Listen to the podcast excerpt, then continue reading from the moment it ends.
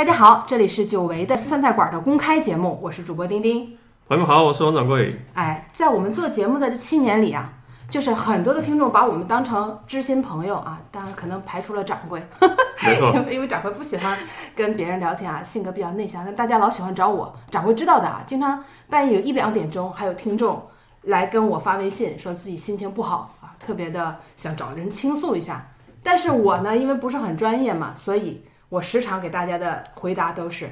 我非常的理解大家，非常理解你的心情，包括我自己，其实也经常有很多的困惑，想找人倾诉。所以在这期节目呢，啊，我们在我们的微信公众号上已经预告了啊，就是将做一期关于心理咨询的这样一个节目。所以我们有幸请到了一位心理咨询师叶子老师啊，欢迎。好，欢迎叶老师，跟大家打个招呼呗。大家好，我是叶子老师，很高兴来到我们的这个酸菜馆。刚刚听到丁丁说，总是会有人问他很多问题，他也会回应说我很理解你的心情。我觉得这个回应已经很棒了。专业性的，得到专业人士的认可，你有什么获奖感言？那我以后就把这个设成一个短语，自动回复一下，行，朕知道了。对对对，这个其实是很容易让别人感受到啊被理解、被关心的这样的一个感觉。是的，嗯啊，那么因为在之前的微信公众号上，我们也征集一下问题，哎呦，吓死我了！竟然收到了两百多条，就是大家的提问，有一种淡淡的感觉，就是好像这个大家都有病，好像每个人就是长大了之后都有或多或少的有一些啊、心理上的困惑啊，不知道掌柜你有没有？还有，不仅是长大后的成人的困扰，还有我看很多这两百多条留言里面，好多也是青春期的一些烦恼，包括自己还是孩子，家庭里面有跟父母的关系啊，各种，总之让自己心理压力比较大嘛。所以我们一并收集起来，今天请叶子老师详细的解答一下。对，所以这期节目真的是非常的实用啊！我们做一期科普性的节目，所以先请叶子老师先自我介绍一下，嗯，说一下你的这样的一个职业经历啊。好的，那我呢是一名二级心理咨询师，呃，同时呢，我也是我们华人心理分析协会的 B 级沙盘游戏治疗师。那我做的这个工作呢，主要是表达性的心理治疗的一种方式啊，可能我们大家不太理解，因为我们心理学的这个治疗方式有很多流派，比如说我们经常听到的精神分析，这可能很多人会知道哈。那么我们这个心理分析呢，是继精神分析之后又出现的另外一种治疗的方式。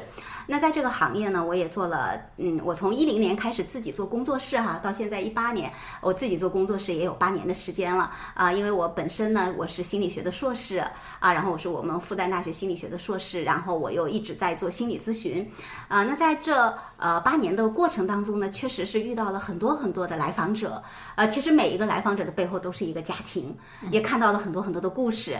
其实丁丁刚刚讲到的一个，好像我们每个人。都有一些心理问题，对吧？当然，钉钉用的时候，好像我们每个人都有病。呃，事实上呢，其实我们的心理就跟我们的身体一样。其实我们的身体很容易生病，对吧？大家都知道，有时候咳嗽呀、鼻子不通呀、小感冒啊，啊，但是我们觉得没有关系啊，挺一挺就过去了。可是有时候你可能就挺不过去，对吧？你你头疼的厉害，你没有办法去工作，那你就必须要去找医生啊，找人来帮你治疗一下。其实心理也是一样的，我们每个人都会遇到一些心理问题，有大有小。也许你今天很郁闷、很伤心，可能你挺一挺就过去了，没有关系。但是也许有时候你就会遇到一个坎儿，这个坎严重的影响到你，比如说影响到你睡眠，啊，影响到你的心情，影响到你的学习，影响到你的工作。那这个时候我们可能就需要专业的人员去介入了，这就是我们提到的心理咨询。那么我们心理咨询呢，主要就是来帮助大家处理大家的心理问题。当然，在这个问题里头有大有小，那大的呢，我们才把它叫成心理疾病啊。一般的问题，我们就不用疾病这样的一个词。那这就是我一个从业的经历哈，我就一直在做心理咨询，就一直在一线做了这么多年。嗯，刚刚去了叶子老师的这个心理咨询室里看了一下，跟我想象的相差很大的啊。我不知道掌柜对心理咨询室。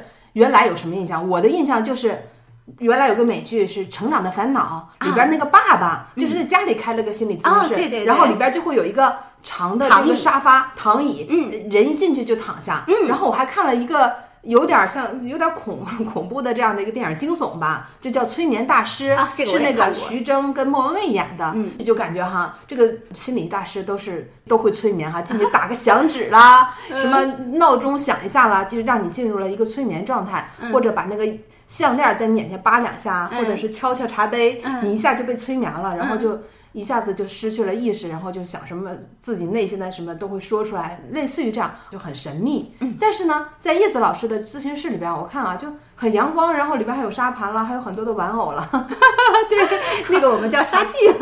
还是很不一样的啊。嗯丁丁刚才描述的很典型性，就大家看美剧看多了，就是一个人翘着二郎腿，一心一生，然后旁边有个沙发，他的患者就是躺在那里一一个人说自己拿着笔记记录下一些关键词。嗯，这也是我对心理咨询师这个环工作环境的一个印象。所以去了那个工作室，发现哇，好童趣啊，非常的二次元，然后都是一些手办。对，我想，因为老师的这个经常治疗的对象是不是儿童居多一点？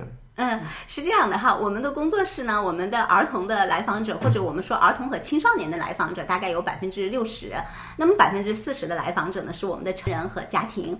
你们刚刚提到的呢，这个就是我们传统的一种心理治疗方式，其实是催眠的方式。哦，真的可以？你会催眠吗？啊，我会催眠，但是没有那么神，弹一个响指，你立马就催眠了，这个是艺术家工作的，任何一个催眠的老师都做不到这一点啊。我啊，所以躺在那里呢，通常是用来做催眠的。那催眠呢，不是我们工作室的主要的一个方向。我们工作室更多的方向呢是谈话，比如说成人，我们会有很多的谈话啊，比如说是梦的工作。啊，我们来跟大家分析一下梦，还有呢，我们也可以用沙盘游戏的方式。呃，其实沙盘游戏和梦的工作，包括催眠，我们都是在对无意识做工作。其实他们的目的是一样的，只是方式不一样而已。后面再发展出来梦的工作和沙盘游戏的工作呢，可能就呃更容易让来访者看到他要表达些什么啊。所以说，原来给我的印象就是心理咨询师。只要陪聊天就可以了。进屋从你说的第一句话开始就开始计时收费。其实这里面有很多的科学，还有很多专业的这样的一个手法。是的。但之前我有些误会啊，在最开始交流的时候也发现了，原来心理咨询师和心理医生。呃，它是不一样的，完全不一样的两个工作范畴，是吗？对的，对的。啊，很多人可能会以为心理咨询师就是心理医生，但事实上这两个是非常不一样的。心理医生呢，我们通常就是指我们在精神科医院或者是各个医院，现在因为很多医院都有精神科嘛，穿白大褂的大夫啊，他们叫心理医生，他们是可以开药的。啊，比如说你，呃，我们今天要讨论到抑郁症，对吧？比如说你确诊是抑郁症、焦虑症啊，那你是需要服药的。那这个药物呢，就要精神科医生来开给你，包括你是精神分裂，这种都是要吃药的。啊，那心理咨询师呢，他是没有开药的权利的啊，因为心理咨询师他不一定是医科背景。他可能是人文的背景更多一点呀，或者其他的背景，但是心理医生他一定要是医科的背景啊，这是非常不一样的。那心理咨询师他处理的问题，他范围会特别的广，比如说我们前面提到的一般的心理问题啊，我其实没有得病，但是我就是不爽，我跟我老公闹意见。我们俩他劈腿了，我就很不开心。我看我们听众也有留留言的嘛，在这个方面啊，虽然这个事情过去了，可是我心里还是有结。那我这个结会影响到我的生活，我该怎么办？那你去找心理医生，心理医生不会管你这事儿的。心理医生，心理医生不治这个，心理医生不治这个。心理医生说这怎么办？我又不能给你开药，对吧？那这个就要找心理咨询师。那你就要跟心理咨询师一起来探讨这件事情带给你的伤害是什么啊？对你来讲，你有什么样的感受？呃，可能还会让你想起一些。曾经的一些创伤的东西啊，这要去做一个处理，呃，所以它是不一样的。但是心理咨询师他是没有办法开药的。那我们在临床上也会遇到，比如说一个人来了，呃，他跟我们聊，他说我睡不着觉，我最近状态非常的不好，等等等等。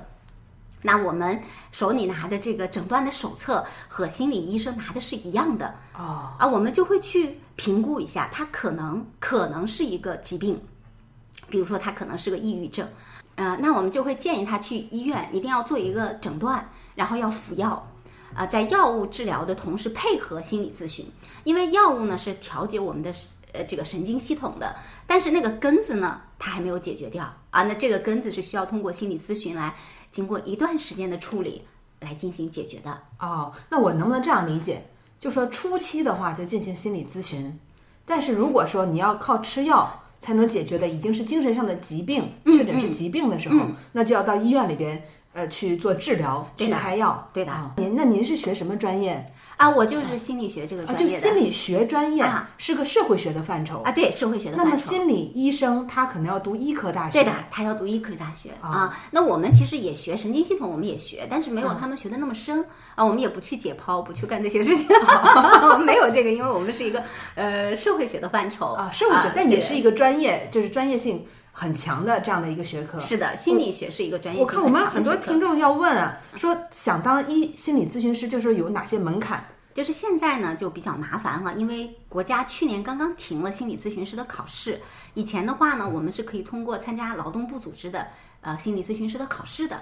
那通过考试的话呢，你获得心理咨询师的二级资格证。那你有这个资格证的话呢，你就可以上岗了，它是一个上岗证啊、但是你上岗到能够真正成为一个心理咨询师，其实中间有很漫长的过程的。啊，不是说你拿到一个证，你就可以去给别人做心理咨询了，你需要做个人的分析。啊，因为我们常常把心理咨询师比喻成一面镜子，一个来访者跟一个咨询师他们的互动，他通过这面镜子看到自己。但是如果假如说我们这面镜子本身就不平，我们带着很多自己的创伤，带着很多自己的东西，那你跟来访者工作的时候，你召见的那个来访者就不是真正的他，那就是带着你的很多的主观的东西啊，所以这样的工作常常会给来访者造成二次的伤害，同时也会伤害到心理咨询师。啊呃，所以你拿到这个证，那只是起步，你还要去做大量的个人成长，然后继续学习一些技术理论，还要学很多很多的东西。就是要修炼到自己足够的强大，对吧？因为呃，对，可以这样讲啊，我我看也有人说，就心理咨询师可能是面对着每天都是负能量，各种吐槽啊，各种就是悲伤啊，这种伤心的事情，所以你们要自己要足够的这个强大，然后才能够去解答，去去给他们带来这样的心理上的治疗，是这样。嗯。呃，呃当然，这是大多数人对心理咨询的理解哈。其实我从事这个行业这么多年，呃，也总听到人这么问我。呃，但事实上，从一个 心理咨询师的感受，至少是从我的感受来讲，呃，虽然每一个来访者他们带过来的都是他们的困惑，但是在我们的工作当中，我们和来访者共同工作，我们会发现他们的身上有很多的能量，很多闪光的地方，很多让你感动的地方。只是那些能量呢，在他们的日复一日的这样的生活当中，被他们埋葬起来了，埋没了，他们自己没有看到。所以，其实常常在咨询当中，让你特别感触的地方，不是他有多么的苦，而是他有这么苦，他还走到了今天，而且他还能来到你这里。这些是什么样的一些因素导致他来的？其实我们要做的是帮助他看到那些光明的地方，就和他一起工作，看到那些光明的地方，就是这些光明的地方才能照亮他的人生。你要靠他自己，对吧？其实要靠他不是你来给他能量，是靠他自己的能量。他的能量就在那里，只是他自己没有看到。很多人会觉得，哎呀，你们就像垃圾桶一样，你们会不会觉得，哎呀，受不了啊，你们崩溃掉？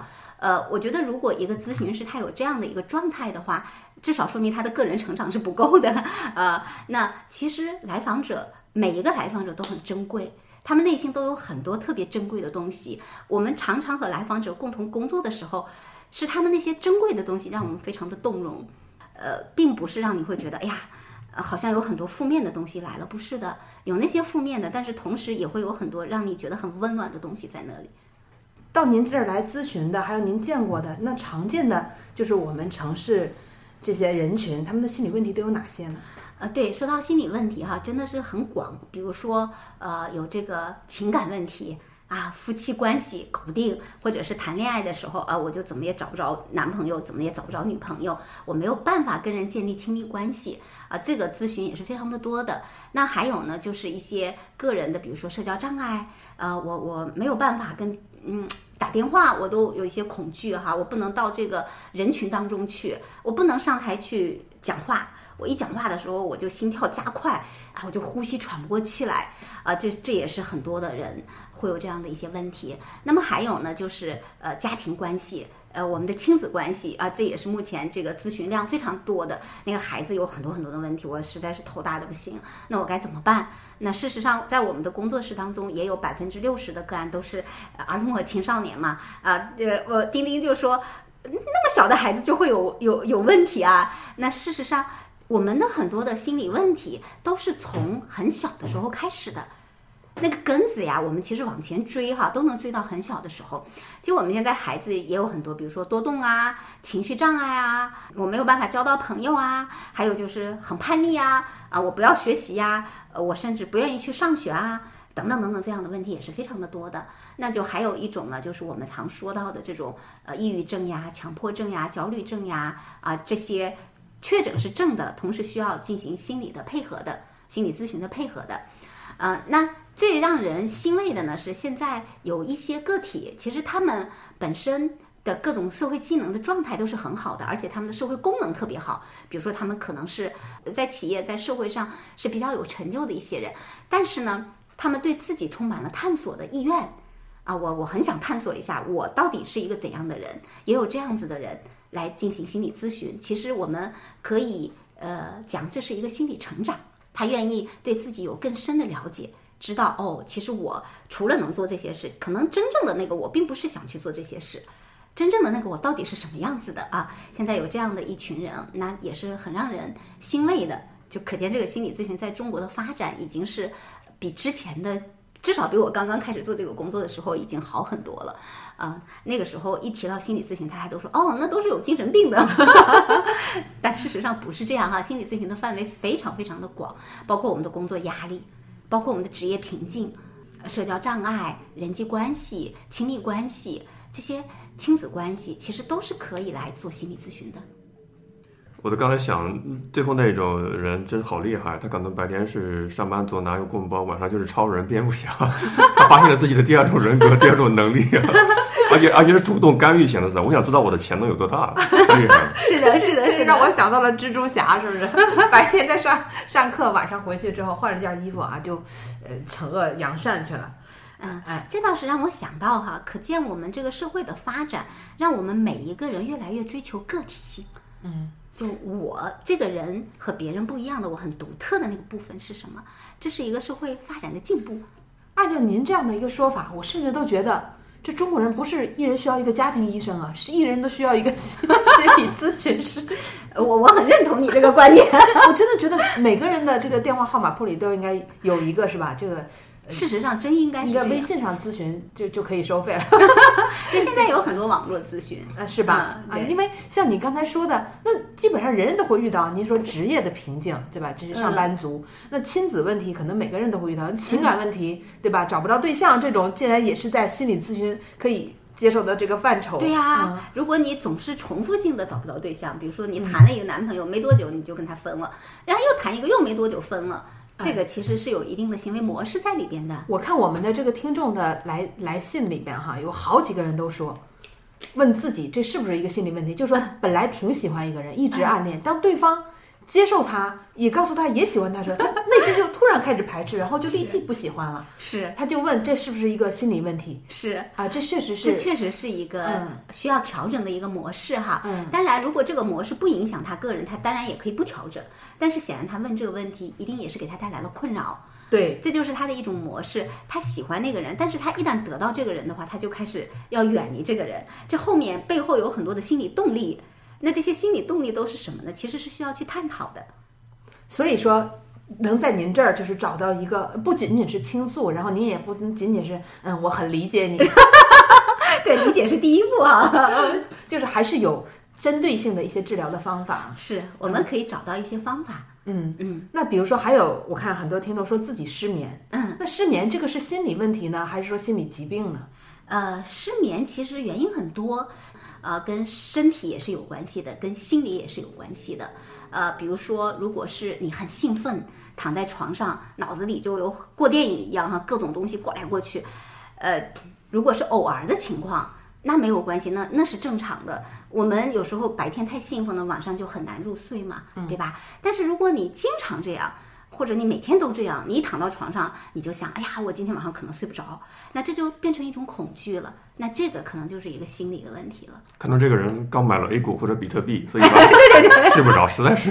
那你这个是正常的，那这就需要找到病根儿。刚找到病根儿，说，嗯，你把比特币卖了，对，回去就睡着了。对，刚第一那个问题，其实我们可以就这样理解，好像大家都失眠，但是就要分情因人而异啊，就每个个案的话叫个案分析，所以没有没法就是从新老师这边给你一个统一的模板的回答，对吧？对的是吧？没有办法告诉你说失眠它是什么原因，因为每个人引起失眠的原因但是都不一样。很有，就是也有可能它是因为你的心理上的一些有可能情绪的问题。当然有可能对啊，我看有听众问，呃一开始我认为这不是心理疾这个心理问题的范畴啊，原来也是，比如说有人说自己就是总是这个有社交恐惧，总是容易拒绝别人，对吧？还有的人说自己很难向别人说 no，就是无法拒绝别人。那么这个其实可能也是就是心理上有问题的一个范畴。呃，当然我们可以把它当成心理上有问题哈。其实嗯我们也不太建议用问题这样的一个词哈，。应该什么专业的术语？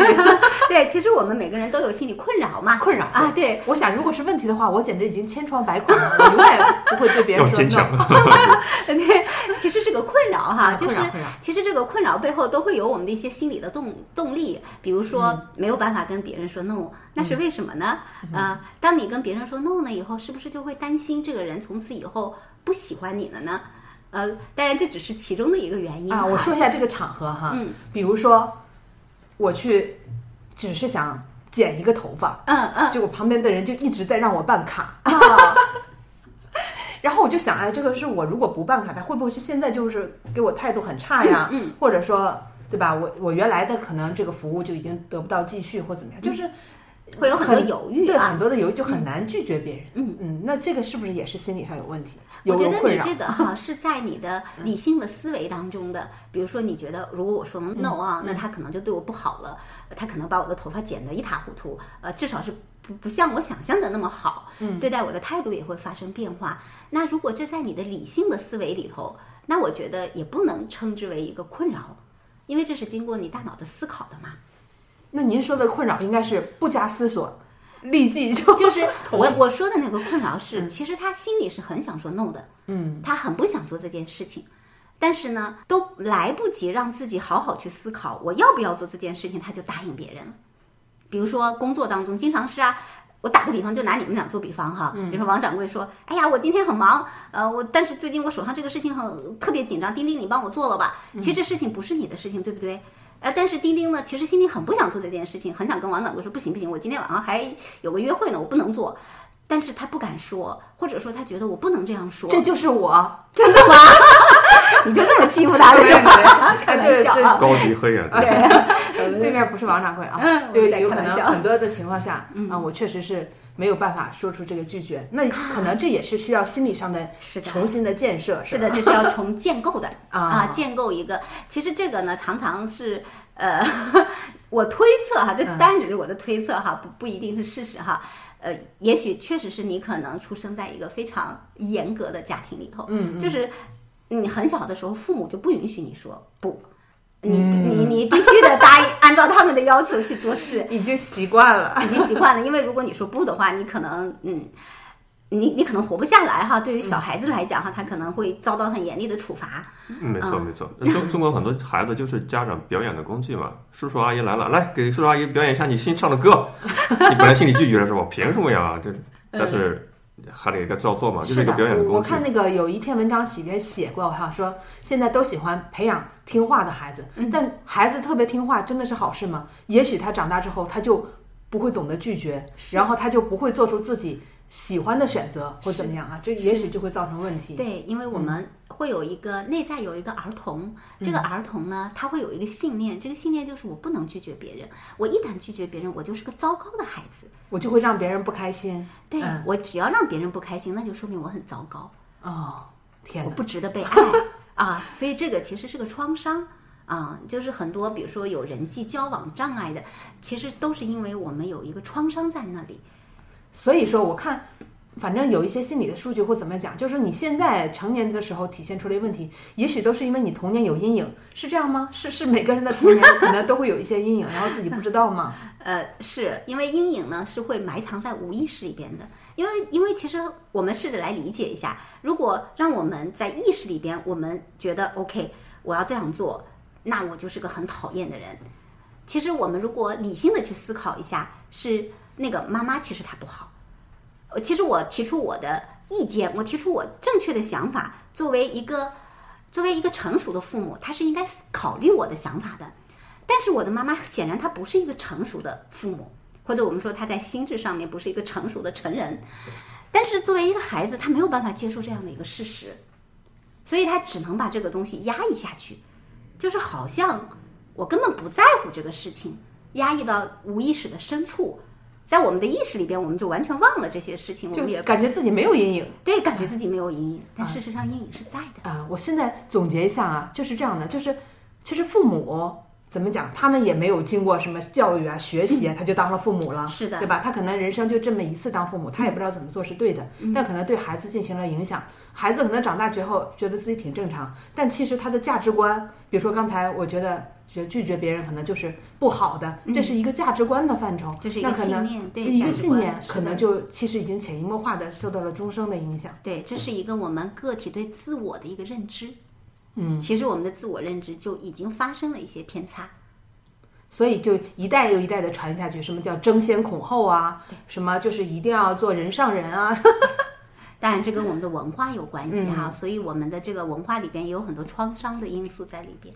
所以你就是帮助大家找到你心灵上的那个童年可能留下阴影，然后告诉你病根儿在这里，是这样。啊、对，我们会找到这个因素。那至少我们的这个来访者在意识上他就知道了，哦，其实我的根在那里，但是我现在的境况跟我的童年不一样了。我现在可以去说不。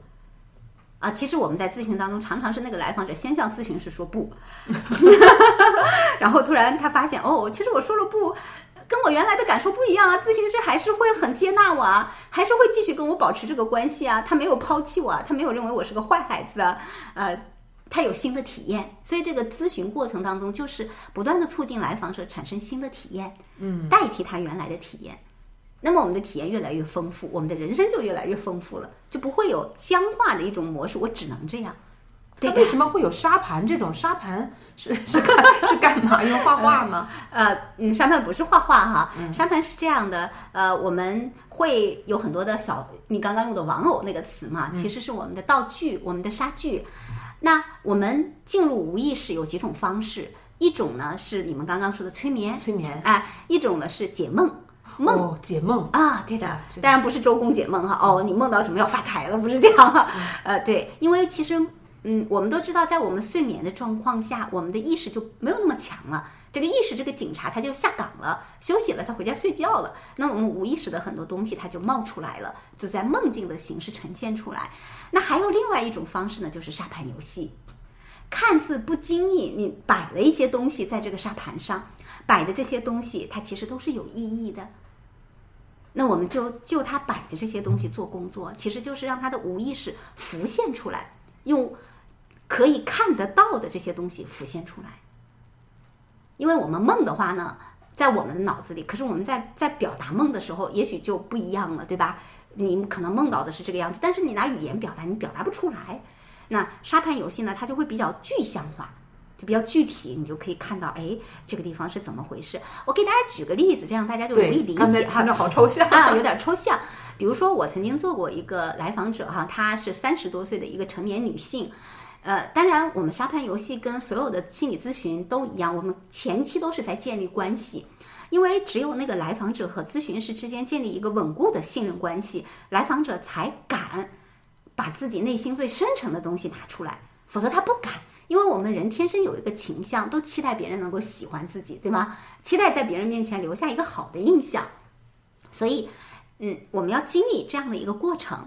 那么，在我们中间的一次沙盘的工作当中呢，啊、他就呃中间挖了一条小河，哎，然后呢，在小河的一边呢堆了一座山，山上呢放了佛像，三个佛像，然后呢，他的爸爸妈妈呢就走在去朝拜的路上。呃，然后他有一个在河里边呢放了一艘小船，船上呢有一个老人去打鱼了。他说那个老人呢就是他的奶奶去打鱼了，然后他呢就坐在这个河边上看着那个老人，然后他摆这个小姑娘哈坐在河边的这个小姑娘的时候，这个小姑娘的是背对着他的，他是看着这个小姑娘的背的。那我们看到这样的一户沙盘，如果你如果你不跟他工作的时候呢，你也觉得诶这个画面很美很漂亮啊，那他到底要表达什么呢？当我们在讨论这样的一个故事的时候，那我就问他，我说：“哎，这个小姑娘现在多大？”哎，他说这个小姑娘三四岁，他还很贴心，在这个小姑娘旁边放了呃一只猫，一只狗。他说这是他的玩伴在陪伴他。那他的爸爸妈妈呢？他说他们很努力去工作去了啊，他的奶奶也出去了，家里只有他一个人。当我们讨论在这个时候的时候，这个来访者就明显的表现出非常悲伤的情绪。这小时候很孤独是吗？对，这就是他童年的呈现，他非常非常的孤独，而且他的小时候没有猫没有狗。但是我们可以看到，在这个沙盘游戏当中，他已经开始治疗这个孤独的孩子，他给他放了陪伴的猫和狗。然后当他能够看到自己的孤独的时候，他突然明白，所以我们这个意识哈，我们的无意识就在那里，就是看看我们的意识能不能去跟他沟通。突然他觉得啊，我小时候真的是好孤独，好孤独。可是我我自己这个人，每天大家都说我乐呵呵的，好像我是一个人来疯哈，我有很多朋友。谁都不会觉得我内心是一个孤独的人，但是我也很回避这一点，所以我以前把自己搞得就很很很开心嘛，好像是大家的开心果一样。我只有在这个时候，我才清晰的意识到，其实我内心就是有这么一个孤独的孩子。我为什么跟那么多人保持关系？其实有些关系很糟糕，很糟糕。可是我就是不舍得跟他们说对不起，我以后不想不想睬你了。我不舍得跟他们分开，那就是因为我很害怕孤独。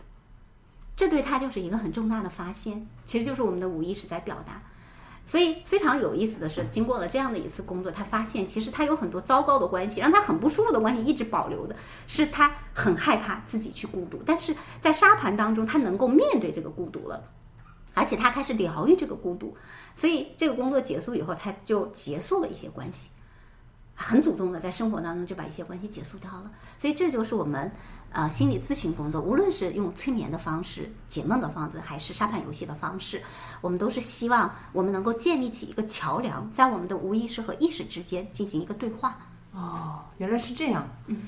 我看后台有好多听众发来了自己的梦境，你们是如果说不是来做这种沙盘，只是把梦告诉你，你们也能分析出来他有什么问题？是这样，梦境的话呢，我们是要一起工作的，就像沙盘游戏，就像催眠，他得来跟我一起工作，不是他给我一个梦，我来分析一下你这个梦怎么回事啊？这个就全是我的东西，不是他的东西啊。嗯，就是梦得在你这儿做是吗？对，不是在我这儿做，他要带着他的梦到我这儿来啊啊，然后我们一起来对梦做工作。单纯靠一个梦是没有用的，对对，单纯他给我一个梦，我去就这个梦做分析，那是没有用的哈，因为这个分析就太主观了，这完全是我的东西，因为我们他要把这个梦呈现出来，这个梦是他创造的，我只是陪着他一起来解读这个梦，因为这梦里头的每一个元素都是跟他有关的，这个元素会让他有什么样的感受，会让他想到谁，这都是要他来告诉我的。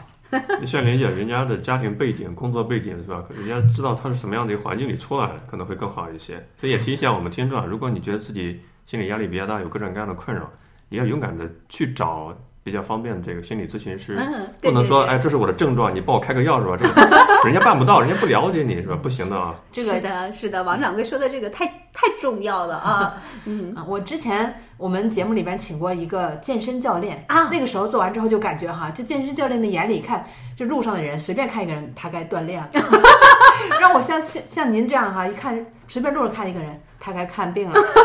其实你们可能就更注重身体上的健康。现在人们去健身特别的多，但是心理健康，很多人采用的方法一般要么就是找朋友倾诉一下。但像很多男的，他不愿意倾诉，他可能自己就咽到肚子里，就就忍下了。那这个会有就是说自我排解或者自我 吞食。因为你应该说，我有一个朋友。我对面有一个朋友，对，沉默的王掌柜其实已经病入膏肓了。就是这种，就是都是怎么讲，给他憋回去，给他咽下去，嗯嗯嗯，最后感觉好像这个已经过去了，拨人见日了。那这样会有用吗？呃，是这样哈，就是我们如果真的这个问题你想明白了，你真的想的已经很清楚了，你找到了问题的根子哈。呃，比如说我打个比方哈，有一次啊，呃，我跟我的这个同事。有一次呢，因为我们另外一个同事他要出去不在，然后他呢手上有很多的工作。本来我原来的想法呢是期待呢，就说这个工作呢他做完再走。呃，然后但是我的一个同事呢他就说没有关系，那这个工作我们俩把它分担掉吧。呃，当下的时候呢，我也答应了。答应以后，我突然发现了，后来这个工作几乎都是我在做，我我就情绪上来了，我有情绪了啊。那我该怎么处理这个情绪呢？对于我来讲，因为我是一个专业的心理咨询师，我就会去分析我为什么会有情绪。我就会发现，我不想做这件事情，可是我不想做这件事情，我当时为什么要答应呢？呃，就会发现，其实我背后还是有一个讨好的面具哈。因为我看别人答应了，我就想我要不答应，好像显得我不我我很不友好。我还是希望能够做一个友好的人，所以我就答应了。那我找到我这个病根，我我也不能叫病根吧，找到这个真正的原因，我发现其实是我自己特别想做一个友好的人啊。那我以后可以尝试不做友好的人，下次再这么说的时候，我就说你要做你做，我反正是不做啊。那我这个问题就解决了，所以我这个情绪就化解掉了。如果说。大家都能够不说表面的话，其实这个社会蛮可怕。所有的人都说不，领导说这个工作你做，我才不做呢。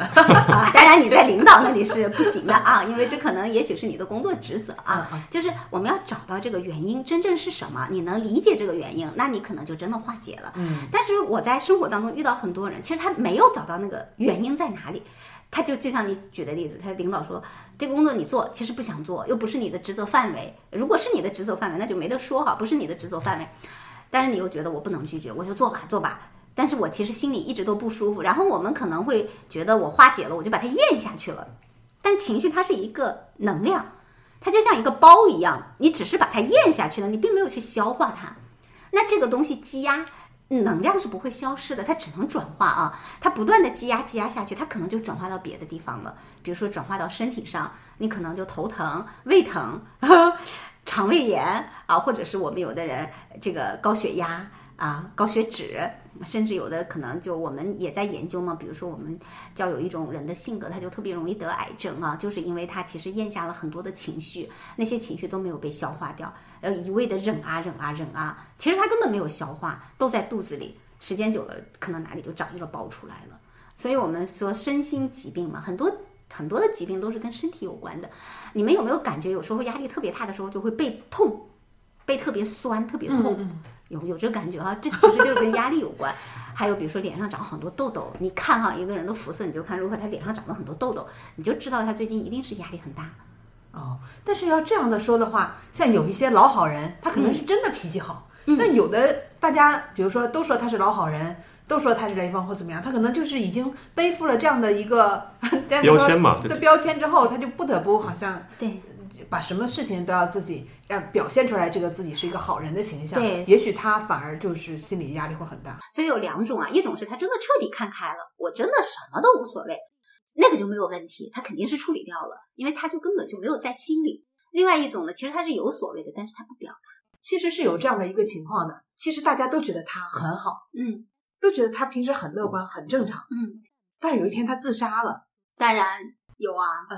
那么怎么样去？啊，比如说，作为亲友去发现自己身边的朋友、自己的亲人，他可能其实有心理疾病。我们还尤其聊一下抑郁症吧，那都是抑郁症人其实很多，就这种好像一下就离开人世，感觉你有什么坎儿过不去呢？还有人外人觉得你家庭条件这么好，怎么我们很羡慕你，你怎么就就自杀了，对吧？就这些问题可以介绍一下。甚至有的人说你死都不怕，对吧？嗯，你还怕那么点遇到那么点坎儿？嗯，对吧？那现在这个新闻里太多了，就是说患上抑郁症又没有任何症状。嗯，其实抑郁症都是有一些症状的哈，只是我们忽略了那些症状。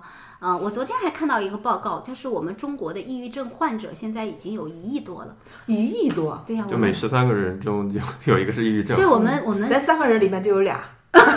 十三个人里有一个，你这 数学体育老师教的。我这是跟你增加一下这个概率。呃，是啊，这个概率是蛮高的哈。嗯，呃，现在的抑郁症的，就是发病率确实是非常非常的高哈。呃，我看到的有的孩子年龄很低，很很小的年龄啊，其实就有很多抑郁的表现。当然也有很多还有年长的，比如说退休以后。呃，也会出现一些抑郁症的情况，还有这种产后的抑郁，呃，包括很多三四十岁的人，其实都是抑郁症，嗯，这个发病率比较高的一个年龄段哈。他有时候这个发病都不分年龄啊，就就来了就来了。丁丁刚刚说的那个真的是很重要哈，就是我们怎么样去识别我们身边的人，他可能有这样的一个倾向。或者他其实真的已经是到了这样的一个症状，或者自己也能不能是自己判断，对，或者自己是做一个判断，就是一个心情不好，嗯，就是一个情绪的发泄，还是自己已经有抑郁症的倾向？我觉得也应该有些判断的这个对症状。嗯对，是的，我们其实是有一些判断的标准的哈。嗯嗯比如说，呃，第一个标准呢，就是他的这个心情，心情低落，至少是两周以上。如果你今天心情不好，哎呀，今天心情真不好，可是明天你见着王掌柜的，哇，我心情又好了啊，呃，这这是没了，这不属于抑郁症哈，就是他心情持续低落，至少延续了两周。但是有一点需要大家注意的，就是在青春期的时候，可能有些孩子他表现的不是心情低落，他反而表现的是一激惹，就是很容易生气，突然就愤怒了哈。这也是这也可能是抑郁症哈，有可能，这就是其中之一的一个标准。大家拿本儿记一下啊。呃，然后比如说他这个睡眠不好，呃，比如说早晨早醒，两三点醒来就再睡不着了，或者他突然这段时间睡眠增加，本来平时他睡到一些六点起床了，现在睡到十点，哎也不想起，就是睡眠发生一些变化啊，这是我们衡量人体的这个呃，无论是身体还是心理疾病的一个很关键的因素，就是看你的睡眠状况啊。那这可能也也有关系哈，当然这不是每一条拿出来都是哈，对还是要综合是考虑的。呃，然后那还有就是体重，体重呢显著的减少或者是增加，就是突然之间就比那个正常体重瘦了百分之五，或者增加了百分之五啊，这样的一个情况也要关注一下身体的健康。当然我们都知道哈，体重呃显著的减少，还有一个可能性。糖尿病哈哦，如果是年龄大一点的哈，三四十岁的有可能是糖尿病，这个自己要关注一下。还有就是运动减少，精神活动的这个能力下降，就不想出门，哪儿哪儿我都不想去啊。当然，你从来都不出门的人除外哈。比如说，其实你平时还是很愿意出门的，但是我现在就哪儿都不想去。呃，像女孩子有时候就不想梳头发，不想洗脸，啊，饭也不想吃，你叫她来吃饭，她都不肯来。啊，这种发生你就发现她突然变得蔫巴巴的，嗯，就干什么都提不起劲儿。呃，原来爱唱歌，现在歌也不愿意唱。啊，原来比如说还爱上网聊天，现在网也不上了，就是整个人就是干什么都没劲儿，什么都不想干。啊，我们经常会误解哈，我们会有人说，哎，他就是懒。其实不是的哈，他如果这个状态已经持续了有两周了，他可能真的就是生病了，也会有持续的感觉到我的注意力下降了，记不住东西，老忘。然后想集中精力做一件事情的时候，没有办法，我做不到。还有或者是对自己有一些指责，就觉得自己特没用啊，我怎么是这么一个人啊？每天对自己有很多的贬低啊，当然他不一定说出来哈，但是他可能在言语当中会流露，我怎么是这样子的呀？你看人家别人多好啊，我好像越来越糟糕了，会有这样的一些语言的流流露，我们还是要关注一下。呃，还有的人就特别爱哭。莫名其妙的哈，就哎一想，哎呀，最近就一直特别情绪低落，动不动就哭，动不动就哭。还有些人呢，他好像努力的在别人面前微笑哈，好像你看他都挺好的，微笑呀什么，他也不显示什么。但是事实上呢，他会在他的笔记日记里呀，或者其他的地方呀，他会留下一些东西。啊。所以有时候我们也要关注一下，他可能会跟好微的朋友，博啦，对的圈啦，他朋友的微博小号啊，小号呀，他可能有时候就会流露出来说啊，我不想活了，或者我想死啊，或者他会说有些哪些死的方式会让人不那么痛苦啊，他可能就会有这方面的关注，或者他上网去浏览这些信息啊，啊，那我们就要引起我们的关注了，呃，所以呃，像抑郁症哈，基本上就是这样的一些状况，呃，你你就要去关心关注他是不是有这个抑郁症的可能性，就是有这些表现。如果这些表现当中有那么四到五条你都满足了，那你就是最好去趟医院。嗯嗯嗯，从这些方面去我看。也有人说，这个得抑郁症不一定是受到了什么强刺激，就可以就这样理解，有的是心理的一些困扰，有的有没有从你们心理学专业角度有没有一些先天的基因决定的东西？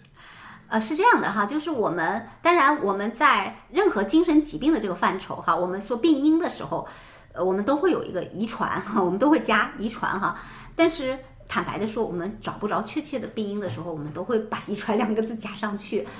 所以到底是在生理上有没有这个遗传性哈？我我至少是我个人我不不太确定哈。呃，当然在我们的教科书上是写有遗传的因素在里边的，呃，但是我个人更倾向于一种。我觉得还是跟这个个体的成长的过程有关，就是跟他的早年和他的妈妈，或者说他的主要的照料者建立的一个依恋关系啊，这个是非常专业的词哈，依恋关系是有关的。就我们的这个依恋关系是指什么呢？我们的婴儿在出生到一岁半之间之间哈，他跟他的那个主要的照料人，他们之间建立了一种什么关系？我们这种关系呢，有几种哈，大的方向分就是安全的和不安全的。打个比方啊，比如说什么叫安全的依恋关系？那个小孩子一岁多的孩子，哎，你他跟妈妈在一起，然后这个时候房间来了一个陌生人，然后这个孩子在那里玩儿，然后呢，这个妈妈就出去了，然后你去观察那个孩子，那个孩子就会变得焦虑，他开始他就安不下心来，他就开始左右看啊，妈妈哪儿去了呀？怎么样啊？他那个玩的玩具呢，他可能就暂时不玩了，但是呢，你会发现不同的孩子就会有不同的表现，有的孩子呢，他就。焦虑那么一会儿会儿呢，他就又开始尝试去玩那些玩具了。有的孩子呢，他就根本没有办法再玩那些玩具了。有的孩子呢，妈妈出去他好像无所谓，他还继续在那儿玩，看上去没有什么不一样。但是等妈妈回来的时候呢，这个孩子又会有不同的表现啊。有的孩子就看到妈妈很开心啊，扑到妈妈怀里，妈妈稍稍一安抚，他的情绪就下来了。有的孩子妈妈回来以后，他就会妈妈拳打脚踢，就情绪很暴躁啊，使劲哭，拳打脚踢。有的孩子妈妈回来，妈妈要安抚他，他都不睬妈妈。拒绝，所以我们会把后面的两种，就是没有办法，妈妈回来以后，妈妈没有办法安抚的孩子和妈妈建立的这种依恋关系，我们就叫做非安全的依恋关系。前面那种我们就叫安全型的依恋关系啊。这个地方稍微有点专业，我展开来帮大家解释一下，因为这个非常非常关键。嗯，每个人都陷入了回忆，然后就是想不起来了，想不起来，妈亲还是跟爸亲还是？到底跟谁亲？还是跟跟外公亲和外婆亲、奶奶亲啊？想不起来啊。呃，很正常哈，但是这个是发生在我们生命最初期的东西，很重要很重要。一个安全的依恋关系，就表明这个孩子和妈妈之间，这个孩子从妈妈那里，他的感受是我是安全的，就是无论我怎么样，妈妈都是爱我的。妈妈离开，他会回来的，我是不会被抛弃的。这个感觉对一个婴儿来讲很重要很重要。或者我们再换句话来说，呃，就是。这个安全的依恋关系是怎么建立起来的？可能就会有很多听众就会很关心这个问题哈。就是当那个孩子在婴儿的时候，他哭的时候，妈妈会出现在他面前，有这么一张熟悉的脸啊。比如说，知道他饿了，给他喂奶吃；知道他尿片湿了不舒服，给他换个纸尿片啊；知道他想抱，就把他抱起来安抚一下。就是当他的需求能够被妈妈看到的时候，他就会觉得，哎，这个世界是安全的。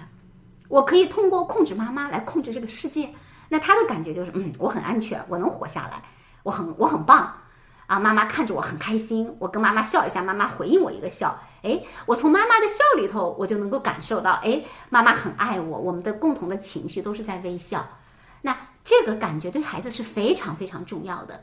我们人生的起点就是从这里开始，当一个孩子他确认无论我做什么，妈妈都是爱我的，他的心理基本上就健康了。我们很多的，呃，抑郁症的患者，其实我们很多的问题是，就是原生家庭，我们跟这个妈妈的关系就并不太好，就跟那个主要抚养者，有时候不一定是妈妈哈，现在可能有奶奶，有外婆的，他可能就是一个不安全的一面。那么那个孩子从小他就有一个感觉，他随时可能是会被抛弃的，那这种感觉就会让他用尽自己全身的力气去努力做一些事情。让那个妈妈能够看到他，所以是不是表现有的孩子他就故意的破坏家里东西，故意不听话，让引起他的注意啊？没错，有的，这完全是潜意识，这完全是无意识。嗯啊，但我们我们会发现，其实很多很优秀的人，他们在抑郁症的人群里头啊，有很多很优秀的人。那他们是怎么呢？他们就是小时候，比如说，其实是被忽视的嘛。啊，我其实有曾经有个抑郁症的个案，他的小时候就是在很小的时候，嗯，他就被奶出去了。但是他在奶妈那里呢就很不适应啊，然后他就生病嘛。你看我们的身体和心理就是联系的，他不适应奶妈那里，他就开始生病，生病以后就活不下去了。然后他妈妈又把他接回来，他经过了这样的一个创伤，那其实，在他的无意识，他是有一个被抛弃的这样的一个根在那里的。除非他病得很厉害，你看他妈妈才把他再带回来。所以我这个来访者，他在他后面的整个的人生当中，他的身体一直都不好，各种不好。可是你去医院检查，检查不出问题来。我看到我们也有朋友问嘛，啊，去医院各种检查都很正常，可是他就是各种不好，因为他不能让自己好，他一旦让自己好，他就觉得我要被抛弃了。所以从病理上你是没有判判断出来他到底这个病因是什么，可能要从心理上去找病对，要从心理上。如果你去医院各项检查都是指标正常的，可是你老是觉得自己哪里哪里有病，就不要再去就去找心理去看心理科啊，哦去看精神科或者找找心理咨询师，他可能就是心理带来的一些问题啊。嗯，那然后然后所以说他的这个这个根子呢，就导致他嗯，在他后续的工作和学习当中特别的出色，因为他一定要做的很棒。让那个妈妈看到我很棒，我很棒，我是这个家庭当中最棒的。而事实上，他在他的成年早期一直都是最棒最棒的。但是我们知道，人外有人，天外有天。如果他付出了所有的精力，他要那个光环，有一天他付出再大的精力，他都拿不到那个光环的时候，他就耗竭了，他的他就容易走向另外一个，其实就是抑郁症啊、因为他没有能量了，他所有的能量全部都拿出来了。天哪，这让我想到了一本小说，就像你讲的故事是一模一样的。呃，推荐给大家叫《无声告白》啊，哦。这本小说里边呢，就是这个孩子自杀了，就几一开头、小说的开头，这孩子已经死了，然后大家都觉得这孩子没有任何死的理由，嗯，都挺好的，嗯。后来呢，这个父母就不甘心嘛，就去调查孩子的这个经历，然后才发现，因为这孩子好像就数学特别特别的出色，结果才发现这孩子最讨厌的就是数学，但是他每次。他妈妈好像在数学上，就当年想当一个数学家，但是、啊但是没有当成，啊然后就就对他寄托希望。他发现他自己数学成绩一好，他妈妈就特别高兴。然后他妈妈是中间离家出走过半年，就放弃了这个家庭，后来又回来了。嗯，他就觉得不能让妈妈再走，所以他就拼命的学数学。其实他是最讨厌的。是然后他爸爸对他的期待是他有朋友。嗯他爸爸说他每天晚上打电话，给朋友都要打半个小时。结果去学校一问，就发现没有人接过他的电话，然后再去电话局查，发现这孩子。这电话晚上就没有任何拨出去的电话，那孩子是为了让他爸高兴，在那里假装打电话，每天打半个小时，其实没有拨出任何号码。嗯，其实这个是，好，今天剧透到此为止啊，我们有兴趣可以再看一下。这个倒是我倒是真的想说一句哈，就着丁丁的这个、这个故事，就告诉我们，身为父母的人，我们的心理健康很重要。如果我们自己有很多未解决的情节，这些情节就会影响到孩子，我们的孩子就会背负我们的这些东西，他们的人生是很沉重的。因为我们这些年做这个做这个咨询，其实我们真的是遇到过很多辍学的孩子，其实之前都很优秀的，突然就不去上学了。你去医院检测，基本上就是抑郁症了。那他们为什么会这样呢？其实他们之前就是一直在用自己所有的精力，争取做到优秀，能够被父母认同。但是为什么一定要那么优秀才能被父母认同呢？这个其实是父母的情节。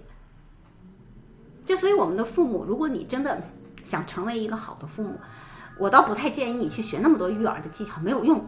其实是我们自己的东西，真的是要去处理一下。就自己先心理健康。对你只要自己心理是健康，你怎么带孩子都是对的。你带出来的孩子那就是你的孩子，而且他的心理也是健康的。如果我们有太多的个人的东西没有处理，比如说就像这个你举的这个例子，他妈妈想当一个数学家，那那真的他为了这个又离家出走，那个孩子就会想尽办法去讨好这个妈妈，背上一个很沉重的压力，他有一天会扛不住的，扛不住那就抑郁症。如果假如说我们发现我们周边的亲人得了抑郁症哈，呃，我们注意几点，就是首先第一个，我们要对抑郁症有一个认知，我们要知道那是一个疾病，它不是思想出现了问题。我以前就遇到过，呃，这个家里人就会认为他思想有问题，他太懒了，他怎么就能想不开呢？那么点儿事情有什么好想不开的呢？其实我们很多人都会这样，我说你已经生活的够幸福的，你胜在福中不知福。对呀、有吃有喝的，对呀、你有吃有喝，你还有房子，对吧？你凭什么抑郁啊？我还没抑郁呢，我啥都没有。比你惨多了。但事实上不是哈，不是因为他们得到了多少东西，他就不会抑郁，是因为他心里有个巨大的黑洞在那里，才导致他抑郁。所以，我们作为亲人，我们要理解他，呃，我们要允许他这样的状态存在。比如说，他就是起不来，我们也不要跟他说：“哎呀，你赶紧起来呀，咱们出去这么打打拳，你看阳光这么好。”当然，如果他愿意的情况下，你还是尽量多的陪他出来晒晒太阳啊，这样还是蛮好的。但是不要去强迫他。不要强迫，不要强迫他，呃，就是我们还是要第一个呢，在药物治疗上，我们还是要督促他吃药啊，保证他的这个药物能够按时的能够服进去。第二个呢，我们去理解他，不要去指责他。我们抑郁症的呃病人，因为他什么都不做了嘛，嗯，其实我们其实从心理上也可以理解一下，他之前真的是太累太累了，他病了嘛，他正好就我就啥也不做了，因为我有理由了呀，我生病了呀，啊，所以这也是生病给他带来的一个既得性的获利，那就让他好好的休息，那些工作就可以停掉，家里的事情可以停掉，就允许他就是这样的一个状态，啊，可以跟他有更多的一些身体的接触。啊，如果他想去做心理咨询，那就陪伴他去做心理咨询。如果他心情很不好，那你就可以问问他，哎，发生了什么呢？你愿意跟我讲一讲吗？啊，不要跟他说啊，不就那点破事吗？有什么好心里不开心的啊？我们其实家庭当中经常会这样哈，但是如果真的我们家庭当中有一个成员跟你说，我今天心情好郁闷啊，我很不开心，呃，我们最好的回应其实还是，如果你愿意。那你跟我讲一讲，嗯啊，无论是对谁哈，对抑郁症的还是对非抑郁症的，我觉得这都是一个比较好的回应。尽量鼓励他能够讲，如果他不愿意讲，也别强迫他。你可以跟他讲啊，那什么时候你愿意讲的时候，你来跟我讲讲。就是我们去倾听、陪伴很重要，而不是去指责和教育他。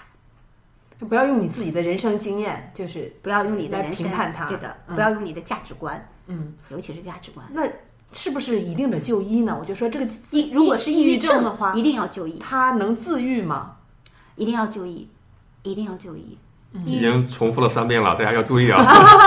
就不要以为啊 靠光靠开导，对吧？光靠睡懒觉就能把这个病睡好，可能还是要去请求医生的帮，这是要上医院了，对，因为如果你如果是症状的话，这个下抑郁症的这个结论本身，你就是已经要去过医院了。你不能说自己给自己贴个标签啊，我抑郁症了哈。嗯啊，你确诊，那医生说没有，你不是抑郁症，不也挺好的嘛，对吧？你就不用担忧了嘛。嗯啊，那你就去寻找一个心理咨询啊，你可以看一看是不是最近这些有什么事情，或者是你的情节让你变得如此的呃情境低落啊，还是有关系。不过其实呢，这个个案每个人的这个个案都是不同的哈，嗯就是没有办法在节目里边就一一说这个抑郁症，嗯然后这个应该怎么治，那个应该怎么排解，可能还是要求助于你离你最近的这个心理咨询师，对 对对或者是到医院去看一下，这是精神科是吧？精神科，嗯，OK，那么其实我们很多听众也发来这个问题啊，那么，哎呀，听我们节目真是福利多多呀！你想想，你要去找心理咨询师，这都是要收费的啊。那么我们也请叶子老师帮我们挑一些典型的做一下解答。我们一个听众他说，我妈妈有被害妄想症有两三年了，整天说有人想害我们家人，偷我们家东西，想带她去医院看看呢。她说医院也被坏人控制了，坚持不去。他只坚持自己的想法，听不进去。我非常苦恼，也不知所措。我爸也因为不堪折磨，选择离开家里。我的太姥爷曾因为受迫害发过疯。嗯，姥姥的亲戚里也有因为抑郁症自杀的。现在姥姥因为岁数大了，整天说胡话，还要离家出走。我很害怕精神类的疾病会有遗传性，怕以后我会被妈妈折磨，辞职走人，不再理她。希望听听专业人士的建议。呃，我我看到了这个这个听众的这个担心哈，嗯，呃，确实在他的这个家庭里头发生了很多的事情。那么这些事情呢，其实也是有根源的，因为呃老老爷被迫害，对吧？嗯嗯啊，这是一个根源哈，嗯就是可能对他妈妈本身可能已经造成了刺激。是的，妈妈其实在这件事情上是已经是很受刺激了，所以妈妈后面的这个被害妄想其实是有心理的基础在那里的，给他的现实的一些基础在那里。呃，当然这个被害妄想呢，确实是需要去治疗的哈。呃，其实被害妄想也是我们精神分裂诊断的呃标准之一哈。但是妈妈现在拒绝去，她说医院也都是呃被坏人被坏人控制的哈，这个很符合她的这个被害妄想的这种这种情况哈。可是我们还是要尽量的，如果可能的情况下，还是尽量的去带妈妈去就医。即便妈妈不肯去，我们自己也可以去问一下医生，有没有一些药物呃是可以帮助妈妈缓解这方面的症状的。那嗯，是否可以帮她掺在一些饮食当中哈？呃，用一些其他的方式去帮助妈妈进行这方面的治疗。啊、那也是有可行的哈。当然，这个我我说了不算哈，这个要医生说了算哈。嗯然后我想回应一下这个提问者的担心啊，前面其实也说了嘛，我们找不着根据，我们就会说遗传上面是可能有一些遗传因素哈。我个人是怎么理解呢？我我倒不担心是我们生理的一些遗传的东西，我觉得更重要的是我们的整个的成长的背景，我们的心理有没有一些创伤。我举个例子哈，如果假如说妈妈本身小时候她经历了这样的一个创伤性的事件，导致了她后面有一些被害妄想，那么这个是有原因造成的，所以它这个东西呢不一定能遗传到你这里，因为在你的成长的，对它后天的，在你的成长过程当中，你没有经历这种这种剧烈的打击，对的，它可能是一个后天的因素导致的，呃，所以我觉得你也不用太过于担心，嗯，啊，恰恰我们是要做的呢，是我们要去检索一下，或者说我们回回想一下我们自己的人生经历当中有哪些事情让你现在一直觉得很过不去，啊，呃，对你来讲有一些比较大的打击。嗯，你现在想起来依然觉得，哎呀，这个好像我身体还是很不舒服。那如果真的有这些事情，你可以去找咨询师去聊一聊。嗯啊，所以这个我倒是给你的建议哈。嗯，我为什么建议这个听众去做一个心理咨询哈？因为这个家庭发生了太多的事情，这些事情其实对我们个人都是有影响的。这些影响也许不在你的意识里边，但是对我们的无意识都是有影响的。所以那些东西就会多多少少在某些情况下冒出来，让我们觉得，哎呀，会有很多的想象哈，比如说这个世界不安全呀，或者是我可能会遇到一些糟糕的事情呀。家族给我们带来的这些东西，有时候是需要去处理的。如果我们没有处理的话，它就会一代一代的传递下去，在你不经意之间传递下去。嗯刚才像你说的，就可能缺乏安全感，对吧？嗯，对的这个 我是很理解这位听众的心情的。你又来了，还有一位听众啊，她说她男朋友的一个女性朋友最近去医院查出了抑郁症。前两天她坐在家里啊，在家里坐着凳子上，忽然向后倒，就磕到了头，然后她有一段短暂失忆，忘记了怎么去的医院，忘记了之前的事儿。然后醒过来以后，她发现自己的手机搜索里面有从多高摔下去会死，但她本人对此毫无印象。她目前和父母一起生活，啊，她的父母和她男朋友对抑郁症都不是很关心，认为她只是单纯的心情不好。那么她说，啊，她跟她男朋友都想尽自己的能力帮帮她，问应该怎么办？嗯，抑郁症先就医。嗯 这应该是抑郁症了哈。对，如果他要都到自杀的这个份儿上了哈，我们还是要先就医。嗯，就医很重要，然后更加专业。对，嗯，然后配合心理咨询。我要表扬一下这个搜索引擎。如果你在百度或者谷歌搜索自杀的话，嗯，人家做了一个优化处理，他会把那个解释一下不要自杀，有有那个什么心理咨询的一个干预热线热线，啊对对，这是一个科技公司很好的一个道德责任。是的，是的，呃，确实是需要做干预的哈，尤其是刚刚提到的这个呃这个朋友哈，这时候就需要有家人陪伴了，嗯啊，带他去就医，带他去做心理咨询。你看有一个听众啊，现在我们这里面把听众的这个昵称都隐去了啊。嗯，他说他二十四岁，总觉得生活没有希望，活着没意思，多次想自杀。十六岁第一次就有了自杀的念头，当时是因为打球受伤，确诊为十字韧带撕裂，由于骨骼未闭合啊，不能做手术缝合，只能进行了骨质碎片清理，所以导致之后就无法正常的运动了。那么二十岁又进行了韧带重建，呃，虽然说医生确认可以运动了，但始终无法发力。这几年一直很抑郁，他就认为自己的抑郁也这个原因是这个。那么他现在说大学毕业读研究生，读的又不是喜欢的专业，抑郁更加严重了。家里人总觉得他精神品质有问题，于是他就退学了，现在就在家，一直有自杀的念头，目前正在准备实施自杀。我希望能够撑到你们这周的节目。如果我走了，会在遗嘱里边嘱咐我家人定期购买会员节目。哎呀，听完这个遗嘱，我也真的是感觉非常的沉重啊。对啊，那么我们这个节目，赶紧请叶子老师给解答一下应该怎么办。对，这个确实是一个非常，我听了这样的一段话，我也觉得心情特别的沉重啊、其实这个孩子，呃。呃，我我为什么用孩子？因为他第一次发病的时候是十六岁嘛，岁他提到了自己的韧带的问题。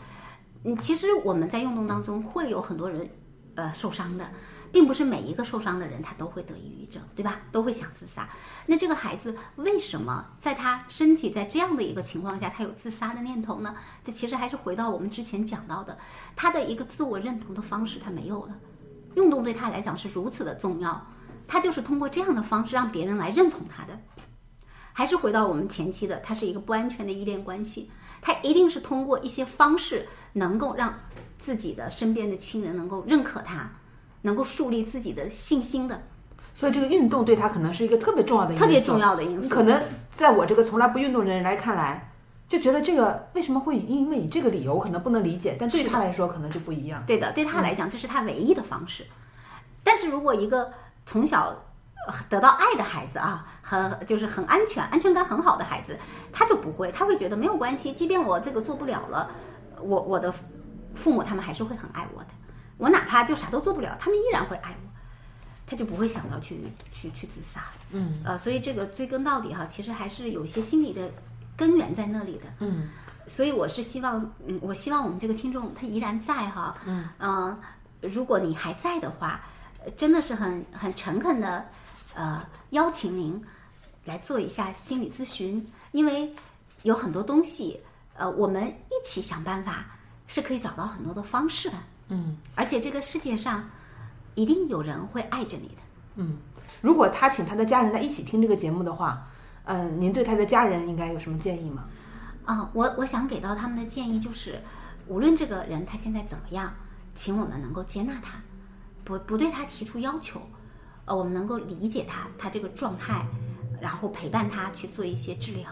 嗯嗯比如说，我看他已经退学了哈，就在家待着。嗯，那么这个家长就是他的家人，希望就是能够接受他这一点。对，而且事实上这个很困难哈，我遇到很多这样的家庭，家人在一开始都在指责孩子，因为他不能理解，其实那个孩子真的是需要休息一段时间，把他的能量再聚在一起，他才能够去面对外面的世界，否则他根本没有能量去面对的。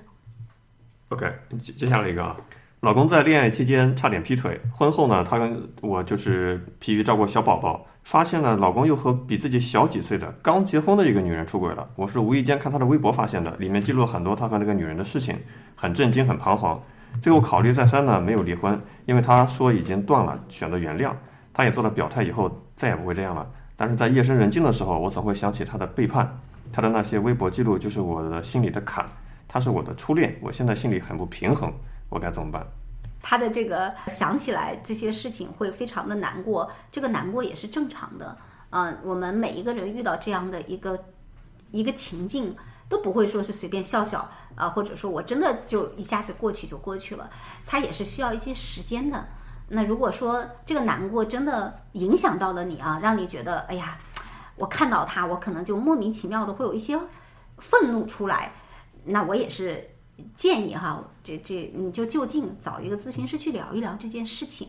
这件事情是需要被处理的，就因为这个事情好像看起来你们家庭当中做了一个处理，但是你的情绪并没有被处理掉。我我想插一句啊，就是说现在家庭的问题，很多人可能都采用了忍，或者就把它咽下去，咽下去啊、嗯就感觉算了，就先把日子过下去吧，嗯能过一天是一天，嗯就就嗯。那您觉得就是这样的话，就维持表面上这种和平，也是一种解决的办法吗？还是说一定要把这个抒发出来？要看你的自己的感受。如果你觉得我维持了表面上的和平，对我没什么影响，你看，因为我们这个听听众其实对他是有影响的。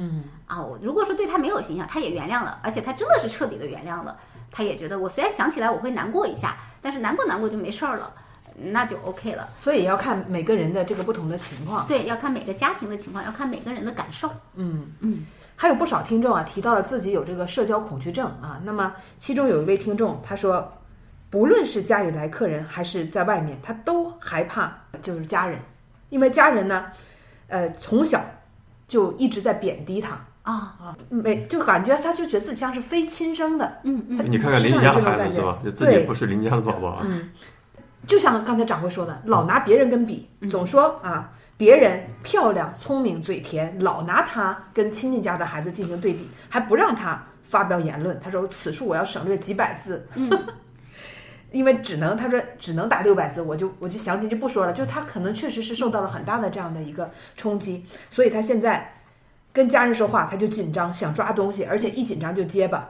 嗯，那么他说他家一般都会喜欢比较胖的小孩儿，因为就是说夸的那个孩子，嗯，呃邻这个亲戚家的孩子就好胖，就老欺负他，嗯，他还打不过那个胖小孩儿，所以他现在就感觉一定要自己变胖。所以他现在就胖的已经是一发不可收拾。所以我们看到了吧？这个这个是怎么造成的？心理创伤是怎么造成的？为什么有的人就要选择这样的一个方式？嗯，啊、就跟您说的真是很像啊！就为了获得家里人的认可。认可，对的，很不容易哈。嗯，啊，但是他说他说话紧张，一说话就想抓东西，然后还还结巴，这个是不是也是已经产生了一些对，这个其实是跟他的自我贬低有关的。嗯自我贬低？对，嗯自我贬低，其实就像他自己说的，他这个非常自卑的哈，内在其实是个自卑的孩子，因为有很多家人的贬低，其实我们会把那些家人贬低内化，内化就是我们会认同他们的贬低。嗯家人说你不好，我们就会认同说我我我是不好。假如说你看，嗯，那个孩子可爱，那个孩子胖，我们也会觉得嗯还是胖好。其实我们在当中对那些贬低进行了很多的认同，所以才会导致这样去做。嗯啊，所以其实这个这个听众其实是要重新建构对自我的认知的。嗯，这让我想到，嗯，也不是，就以前有一套系列漫画，就说你眼中的自己嗯，和。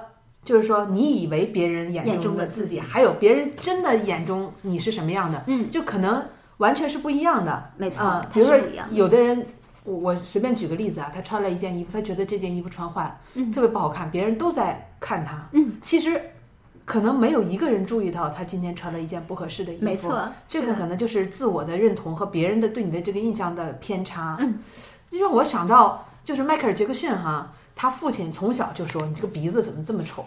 就是说这个鼻子是全家你是最丑的，导致他一生当中一直在整他那个鼻子，可能也是这种。其实没有人注意到他那个鼻子怎么了。对，其实我们常常把自己放大，嗯，其实真的没有那么多人去注意注意我们哈，只是我们自己太注意了，不是别人在注意，我们只是借着别人的嘴说事儿而已。嗯，其实那个根子是因为自己太注意。所以像这位听众，还有很多这种社交恐惧，或者说感觉有点自我贬低的，他应该通过心理咨询对自己重新自我建构啊，对，重新进行重新了解自己是这样的。其实他身上一定有很多很多的好的地方，嗯，他需要重新对自我的这个认知进行一个建构。啊，还有我也看到一个来访者说他不喜欢跟人打交道哈，嗯呃，我特别想强调的是，不喜欢跟人打交道，他。不一定是一种心理疾病哈，嗯也不见得，除非给他自己带来很大的困扰，他想改变。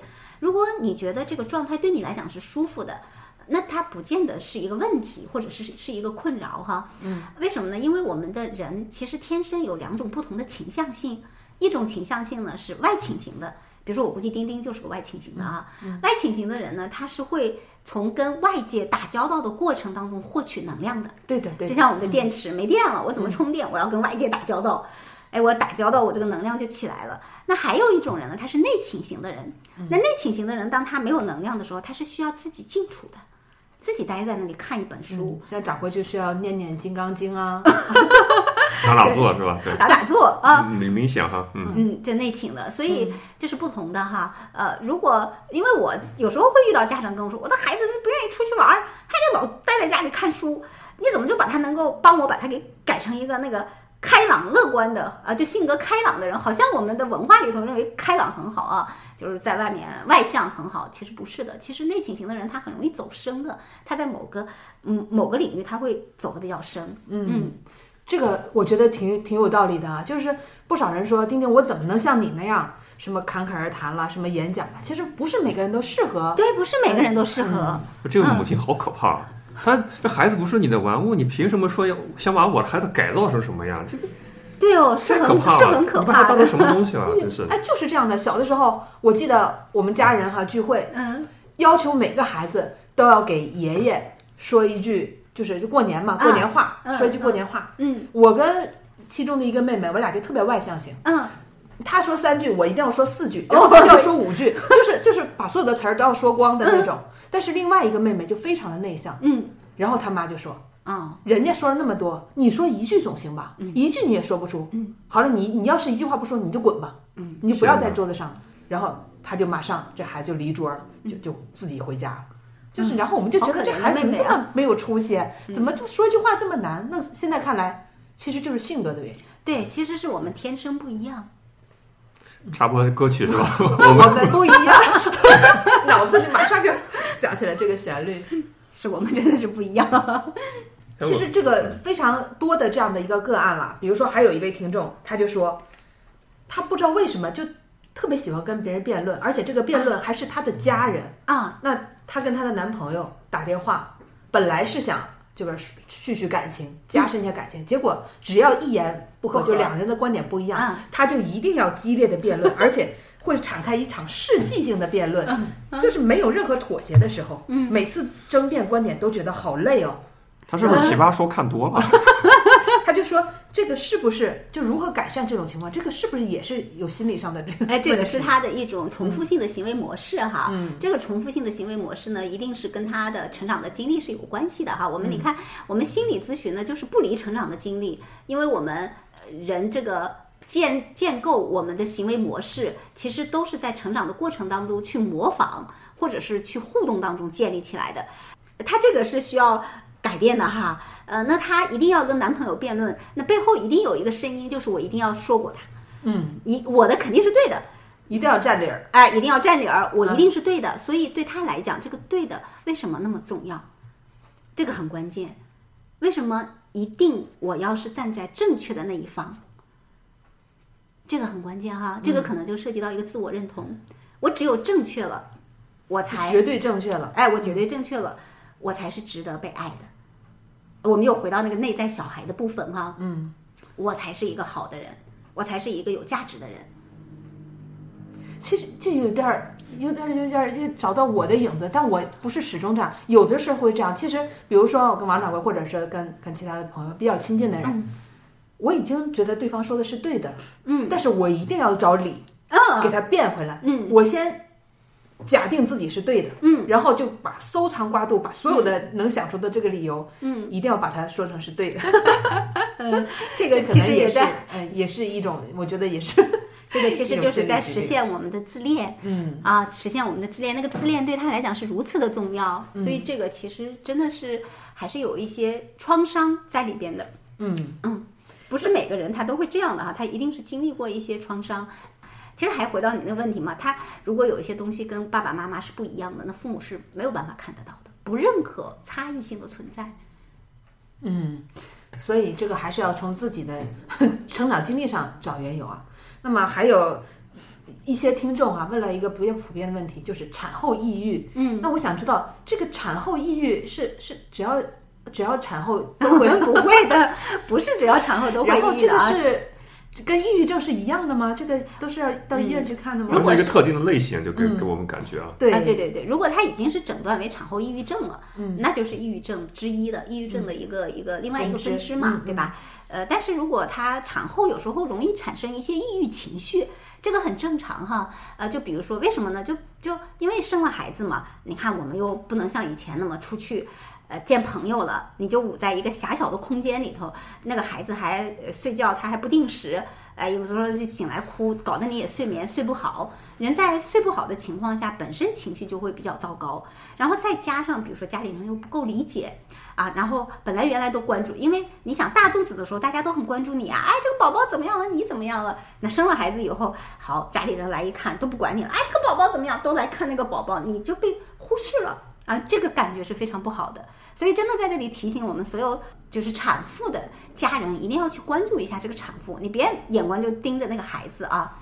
也要关心一下你怎么样啊？舒服吗？你奶胀吗？或者是孩子吃奶的时候你奶够吗？啊，或者你自己有什么样的感觉？你的伤口疼吗？啊，你需要我的帮助吗？要去关心那个产妇产妇。所以很多产妇呢就会产生一些抑郁情绪，就会觉得我现在躺在这里什么都干不了啊，我朋友也。也没法聊聊天，然后你们又都不关心我，你们所有的关注点都在那个小屁孩身上、啊，没有人关关注我，他的那个自我价值感就会这个时候就会下来啊你。看我们听众就在这说，他让掌柜分析一下。对，我特别注意到 掌柜，这个我产后抑郁症，那我想我以后有产后抑郁症，我再跟你分享一下我的经验啊。他说每天独自带娃，哪儿也不能去，感觉快疯了啊！就像您说的这样。那么其实更多的这个解决问题是在家人的手里。对，家人要去理解他，陪伴他。比如说，老公，你上班回来，你就要跟他多讲一讲外面的事情啊。然后这个时候，你帮他带带孩子呀，你让他好好的睡一觉呀，啊，给他一些关心啊，就是听他发发牢骚，听他讲一讲，然后共同一起来看看这个孩子。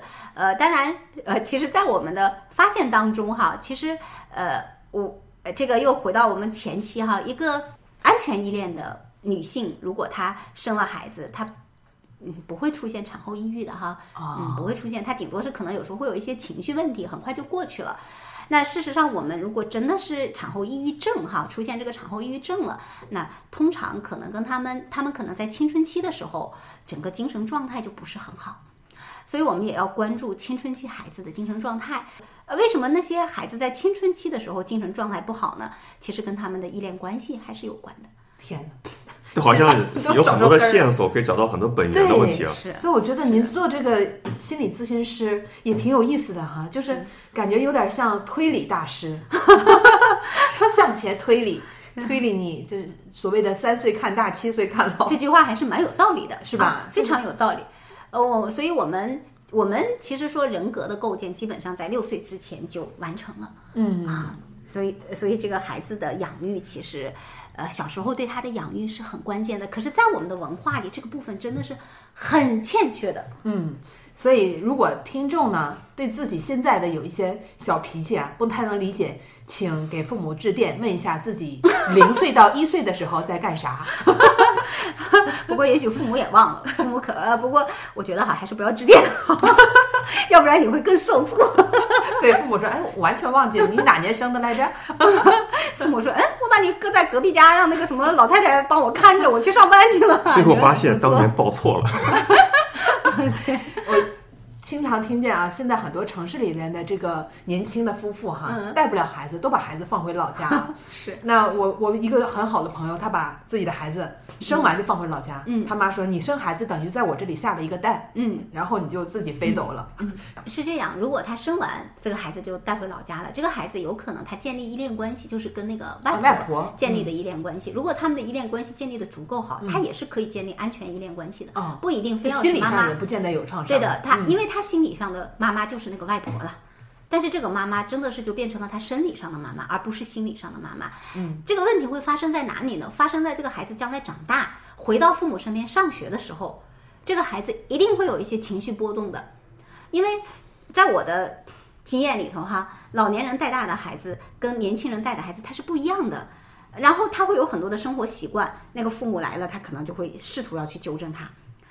这个时候，他们之间会产生大量的冲突的，啊，这这个是个问题。就是未来等这个孩子回来的时候，我们首先要做的第一件事情是要跟他建立情感的联系，而不是急着去纠正他的行为。这个是他未来要注意的。通常父母的做法是：你看我给你买了新的 iPad、新的 iPhone，你怎么还不开心？你应该接纳我。对，其实我们物质情感奖励啊情感的连接真不是靠物质哈。那咱们咱咱们再提一下物质这个点哈，王掌柜提的很很很有必要哈。嗯就是因为我也会遇到很多家长就会说，那个孩子到了青春期以后，物质上的追求特别特别多，一定要要这个要那个。其实物质上的追求的孩子，就是因为他的精神上空缺了，他跟父母之间情感上没了，他只能靠这个物质来想象或者来感觉。父母和我之间还有情感连接，其实是很孤独的。我有种预感，我们的很多听众听完节目之后，会发现自己好作为一个父母好失败。打打算重新回炉再造一下。啊，这这这这个给大家这个感觉，呃，真不太好哈。其实我我想说的也是，其实我们身为父母都是希望能够给到孩子最好的条件和最好的环境，嗯、但是呢，我们一定要记得，那个孩子想要的，他不是物质的东西，孩子想要的是一个活生生的人，这个人他能够陪着他一起做一些事情。我有一次在给企业做培训的时候，都是四十多岁、五十多岁的人了哈，我我让他们回忆，我说，你们想一想，你们小时候有哪些事情，你们现在想起来依然觉得非常非常温暖的？我们当时有一个，我不知道他多大年龄，但至少是在五十岁左右的一一位男性朋友，他就说，小时候爸爸给他买雪糕，然后他在那里吃雪糕，爸爸在那里看着他吃雪糕。他讲到这段的时候都快哭了。就是那个孩子，我你们两个也可以去回想一下。其实，当我们成年以后，我们回想和父母在一起度过的最快乐的时光，不是因为那个东西，是因为那个陪伴，让我们身体有一种非常温暖的感觉。那个感觉让我们很快乐。一种安全感，生来的安全哎我，想想我都要哭了。我也是想到了我爸给我买的蛋糕、面包、玉米。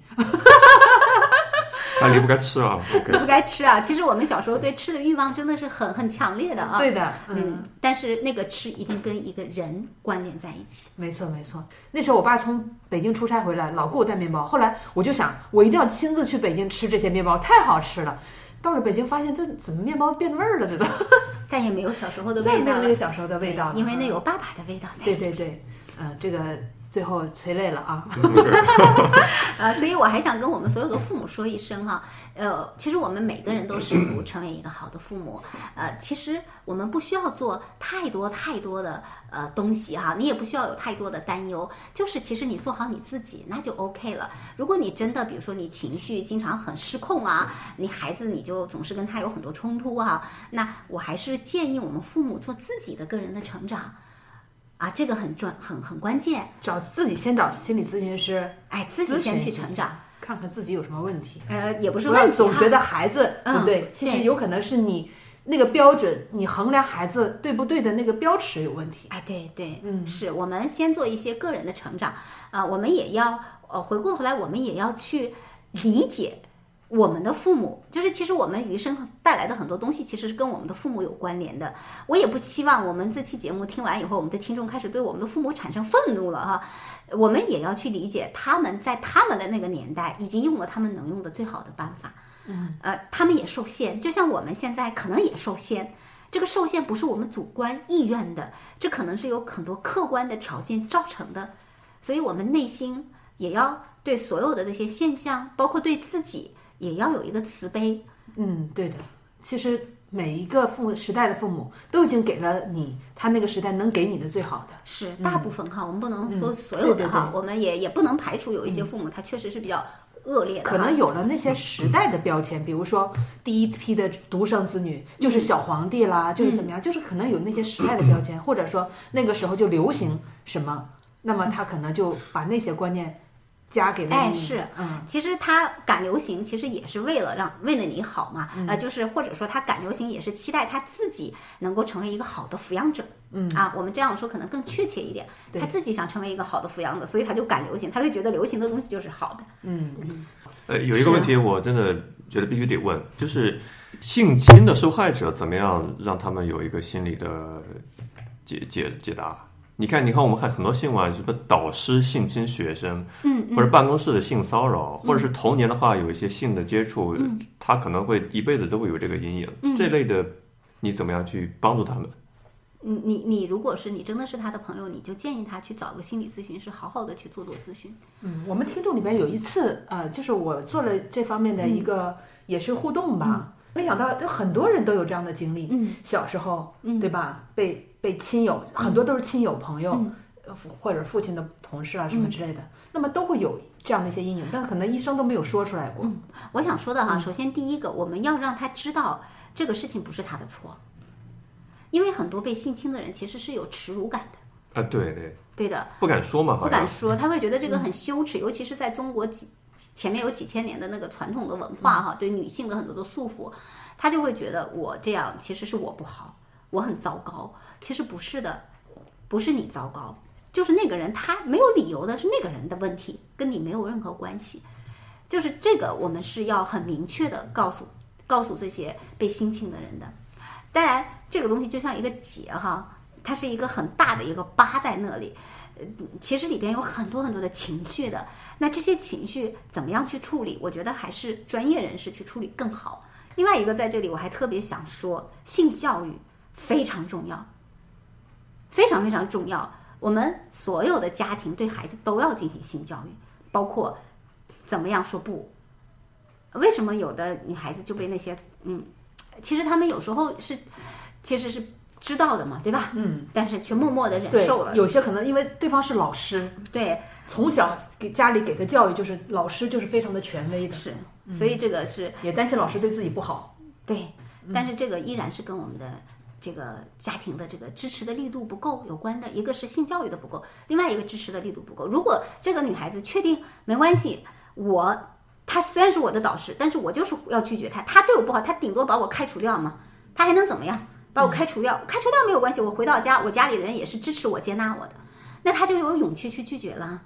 但是她有很多担心啊，我要拒绝了，我被开除了，那我回到家怎么办？我父母肯定会骂我的，他们肯定不能接纳我，我后面的人生该怎么办？那他就会犹豫啊，他可能就不敢拒绝了。所以那个家庭能够给到这个这些孩子什么样的支持很重要。所以那个父母 就是就是真的是有一句话，无论你是怎样的，你随时都可以回来。嗯，OK，那我还有一个问题想问，就如果家里面有癌症病人，就诸如此类，可能亲人要即将要离世这种情况的话，他们就是彼此很难受嘛。包括我们很多听众说，自己的奶奶都已经八十多、九十多，各种关系不太好，就老人就固执到已经无法交流了。老人是很会有一些老人是这样。这种案例的话，您会怎么样去说一说？是这样哈，呃，老人有两种也是哈，一种老人真的就是呃老了以后很固执哈。那为什么我们会有一些老人老了以后非常非常固执呢？这个其实就是因为我们中年的这个坎儿他没有去处理。其实中年是一个很好的转折的机会，因为我们其实，在中年之前，我们都努力的争取外界的认可，来获得自我的价值。其实中年以后是有一个中年危机的，你突然发现外界的那些认可就那么多了，那我怎么认可自己呢？要向内走。向内去寻求。那如果我们在中年的时候进行过这样的一个转变，老年就不会那么固执了。当然，我们有很多老年人，他们没有这样的机会哈，就是说中年的时候很失落，没有软着陆，那老年也很失落啊，所以他他他这个东西就是呃就会变得很固执啊。那这样的老人，我们想去改变他，那是很困难的。呃，我们就不要试图去改变老人了。那我们唯一能做的就是我们。就随顺他吧，嗯，他想怎么样他就怎么样吧，嗯，你就尽量哄他开心就好了，也甭试图去改改改造他了或者改变他啊。其实我觉得刚才啊叶子老师又提到了童年，对吧？又提到了老年。其实刚才提到这个中年，中年很关键，中年也是非常的关键。我们有听众当中也有很多的这个中年的听众，我看里边评论里边有一条他说，就是到了中年之后。就突然发现自己的父母老了，然后就会想到他有一天可能会离开自己，就无无论如如何也接受不了，就这样的，就一想到这个就非常非常的难过。对，所以我们中年有一个最大的问题，就是我们接下来要面对丧失了。嗯，丧失，丧失。以前都是得到，以前都是得到获得，接下来我们其实就是一个一个的离去，比如说父母离去，比如说我们的职位。地位啊，我们的精力，我们的身体，我们的孩子，孩子也长大了，他他对呀，他要成家了，他要独立了。其实这些东西对我们的心理都会带来很大的冲击的。对，原来你觉得最珍贵的东西，逐渐一一的被剥夺。对，嗯，甚至到了最后就是你的健康。嗯，所以如何面对死亡，这真的是一个非常非常重要的话题。就到了中年的时候，如果你还没有达到自己理想的那样。生活，然后就人生开始走下坡路了，可能真的是要面对每天都要面对精神上的这样的一个压力和对，所以我们怎么样看待生命哈？怎么样看待我们内在的那些东西？所以中年以后再向外追求，呃，这个更累，就会更累了。所以中年以后，我们就要转向向内追求了。我们要看一看，我们到目前为止我们创造了些什么，对吧？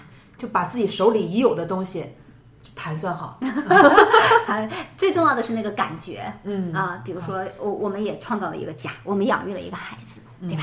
那么其实所以说各个年龄段的人，其实心理上都是需要疏导的，都可能有那个年龄段特有的那个坎儿，对，都会有那个年龄段特有的一些问题，嗯，特有的一些就是这种困扰在那里。哎呀，这个节目时间太短了，这这个说起来要说的话题真的是非常的多，嗯。那么今天也是非常感谢叶子老师啊，到我们这边就是说了这么多，我觉得非常具有科普性、具有实用性的这些话题。其实每个听众，我相信无论你是哪个年龄段，你在听节目的时候，你都已经又审视了一下自己，可能对吧？把自己从小到大到现在已经放电影一样又过了一遍，啊，也可能有点像对号入座或怎么样，就看我们的听众的这些互动，也可能找到自己的影子。那么就是听完之后，我们一是。要更加的对自己有认知。二来呢，如果觉得自己有些心理上的问题，也心理上的困扰，也应该大胆的去做心理咨询。没错，不要认为自己一定要得了精神病才能去去做心理咨询，或者觉得自己已经就是天要塌下来了，对吧？有了自杀的也不要一定等的实在撑不下去的时候啊，我们可以早一点。嗯，那么现在我觉得是不是各个城市现在其实心理咨询这个行业还是还是蛮多的哈？现在已经非常的丰富了。没错，嗯。哎，当然，如果大家有什么想直接在微信上了解的，也可以关注我们叶子老师的，你们有微信公众号？对，我们有微信公众号，我嗯们微信公众号叫“心之舟”，心就是心脏的心，之就是支付者也的支，舟就是那个小船那个舟、嗯啊，大家可以搜微信公众号，可以搜得到啊，大家也可以关注“新之州”微信公众号，也可以在后台留言。OK，我们叶总老师的工作室是 base 在上海，如果有上海地区的听众朋友们有需求的话，也可以跟叶老师联系。嗯啊，哎，在你们的公众号上就能联系上您吗？呃，可以联系到我的助理啊、呃，也可以，大家也可以加我助理的微呃微信号啊，他的微信号就是新之州的全拼，就是新之州的那个拼音的全拼，嗯，下划线周周就是 J O J O 啊，那公众号上也有啊，好的好的。上找得到，嗯 OK，那么我们在我们自己的微信公众号上啊，也会把叶子老师啊他的这个工作室的联系方式啊，也是告诉大家。可以，嗯，好，那么今天的节目就是意犹未尽，那就先告一段落吧。嗯，我跟掌柜找叶子老师去咨询了啊。哎，再见。再见他们两个已经很有意识了哈。这里分享的案例都是经过来访者同意的，因为大家都知道，我们心理咨询其实是有保密协议的。